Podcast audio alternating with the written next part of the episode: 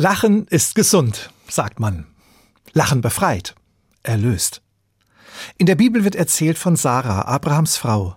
Sie ist schon sehr alt, als sie sagt, Gott ließ mich lachen. Dabei war ihr über viele Jahre und Jahrzehnte mehr zum Weinen zumute. Sie hatte zwar alles, was man sich wünschen kann. Ein Mann, der sie liebte, war attraktiv und reich, privilegiert und angesehen in der Gesellschaft.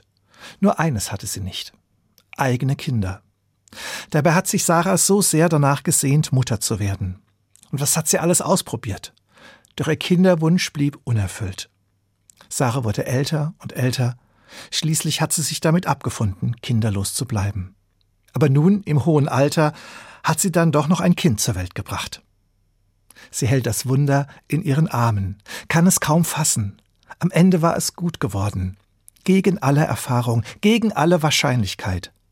Dahinter steckt Gott, sagt sie und lacht. Ihre Freude überstrahlt all die Tränen, die sie vergossen hat. Gott hat mehr getan, als sie fassen kann. So ist der Name für das Kind schnell gefunden. Isaak. Das bedeutet, Gott hat mich wieder zum Lachen gebracht.